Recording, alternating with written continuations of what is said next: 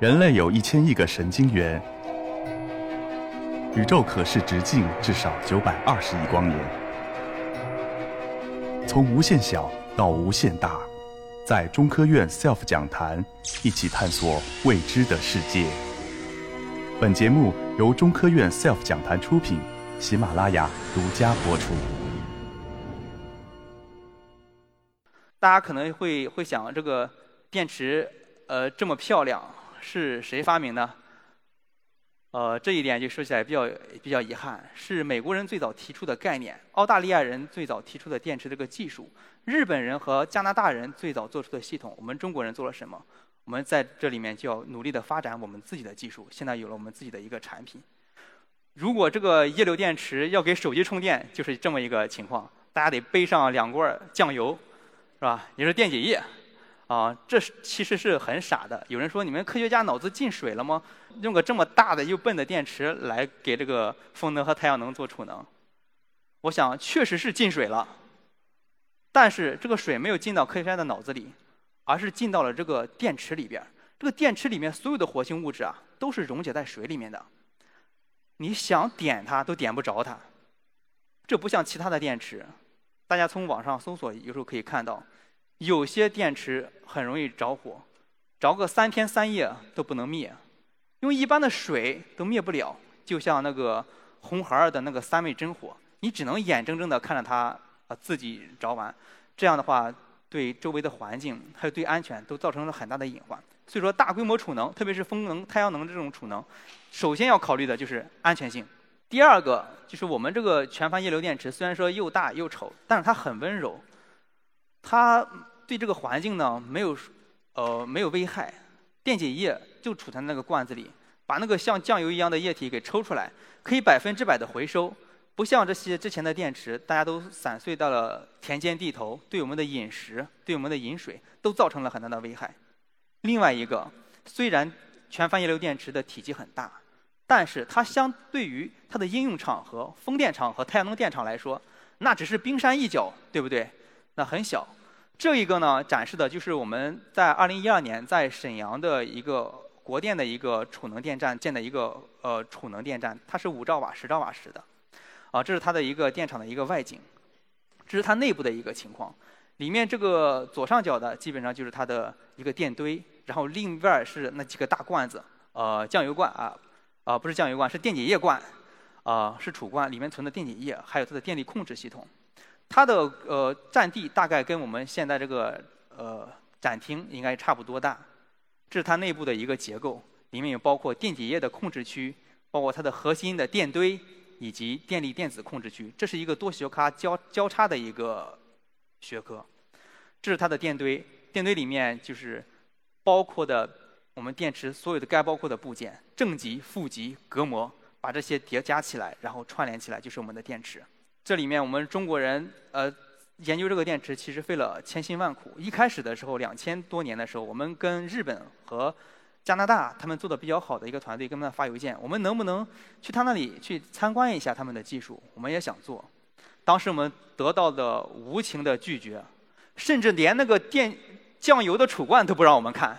结果呃，到二零零八年，好景不长，这两个公司因为金融危机的原因。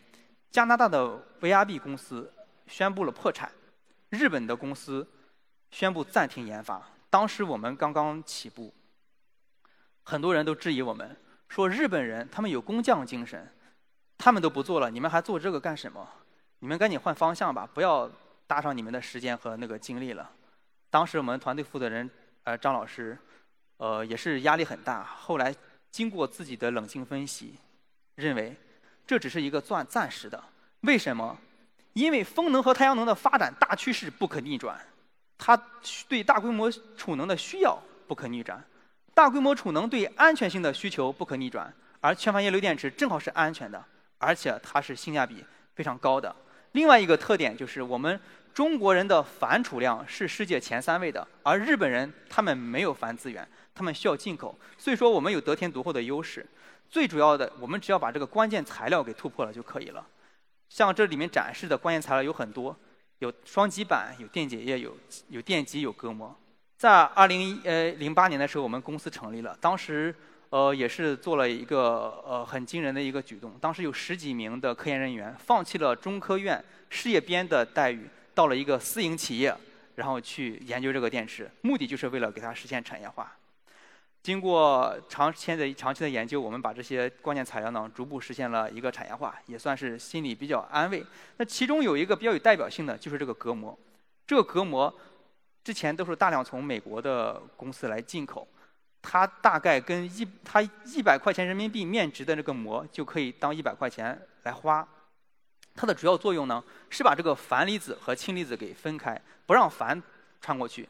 我花了很长时间研究这个膜，结果后来发现，它不光把钒离子挡住了，连我说话的这个这个能力也给我挡住了一部分。啊，后来这个膜很贵，其实我们现场也有很多很多的膜是跟它一样贵的。这个女生经常经常用，不知道大家能不能知道？对吧？面膜啊，面膜，呃，只有这种高附加值的这种材料才会带来一个高附加值的一个收益。哦。总结一下，这个全钒液流电池是一个高性能、长寿命、安全的呃一个储能技术，它可以给这个大规模储能，嗯，带来很好的一个稳定性。它不光是用在风能和太阳能的呃储存上，像这一个给这个电动车充电的充电站，也可以用这个全钒液流电池。这是我们张老师家的别墅，他家里有太阳能发电，有一个风机。然后在车库里有一个液流电池的储罐，就可以实现给这个住宅进行风光储一体化，可以满足家里的这个能量的需求。这一个是大连的一个非常美丽的一个岛屿，蛇岛，上面大概呃住着有呃成千呃个种类的这个蛇。这个蛇平时就是靠吃岛上的老鼠和小鸟为生，在此之前呢都是用柴油发电机来发电的，噪音非常大，成本也很高，而且。呃，对这个鸟的降落呢有影响，然后那个蛇呢也不容易吃到鸟蛋。用了我们的电池之后呢，这个可以实现这个岛上呢二十四小时的呃连续连续供电，这样就方便了我们守护这个岛。说了呃这么多，这个全钒液流电池从两千年在我们大连化物所研发，一直呃到现在，呃已经卖到了全球各地。其中比较印象深刻的就是。二零一二年在沈阳法库建的这个五兆瓦、十兆瓦时，当时还是全球最大规模的一个储能电站。当时建这个电站的人回来跟我说了几个关键词，就他们站在冬天的沈阳的郊区的山岗上，然后头发蓬乱，心里面揣着满腔的热血，要把这个电站给做起来。后来他们把这个电站做成的时候，呃，引起了很大的一个轰动。日本把他们终止研发的技术呢，宣布他们要重启研发。美国也宣布要加大力度来支持全钒液流电池的产业化的发展，我想这对我们来说是比较自豪的。啊，另外一个就是很多同学说，你这个电池技术已经做得很好了，然后我们同学、我们学生现在还能做什么呢？我想这个液流电池技术现在只是进初步进入了产业化，它后面还有很长的呃路要走，包括它的成本怎怎样进一步的降低。它的应用的模式怎么样进一步扩展？包括我们未来这个非常广阔的个能源市场，它在发电端、电网端、用电端，都需要各种各样的储能技术。我相信这些技术不是全钒液流电池一种技术能够满足的。我们储能技术研究部还有很多的其他技术在研发。可能大家的一个很小的一个创新，就可以帮助你实现一个亿的小目标。这里呢，这是我们整个储能技术的一个研究团队。我们整个团队的人不多，我们的特点呢就是，呃，话不多，但是做事情做的很多。我也希望我们各个呃年轻人还有投资人能够到我们大连化物所的储能技术研究部那里去交流、去学习，然后去给我们指导，然后一起把这个储能这个事业呢啊给给做的呃越来越来越好。啊，其实我想说。我们中国人的有些技有些技术，不是我们做不好，对我们禁运的技术，我们一反而做得更好。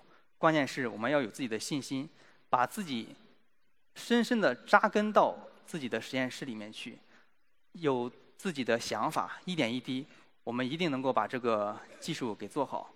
最后呢，呃，然后再次感谢大家因为现现场来的这些大家各位都是各行各业的，都是对知识有渴求的。希望我的报告呢能够给大家以收获，这样的话，我觉得我也就满足了。最后呢，我也荣呃非常高兴的达成了我说三千字的一个目标。再次感谢大家，谢谢。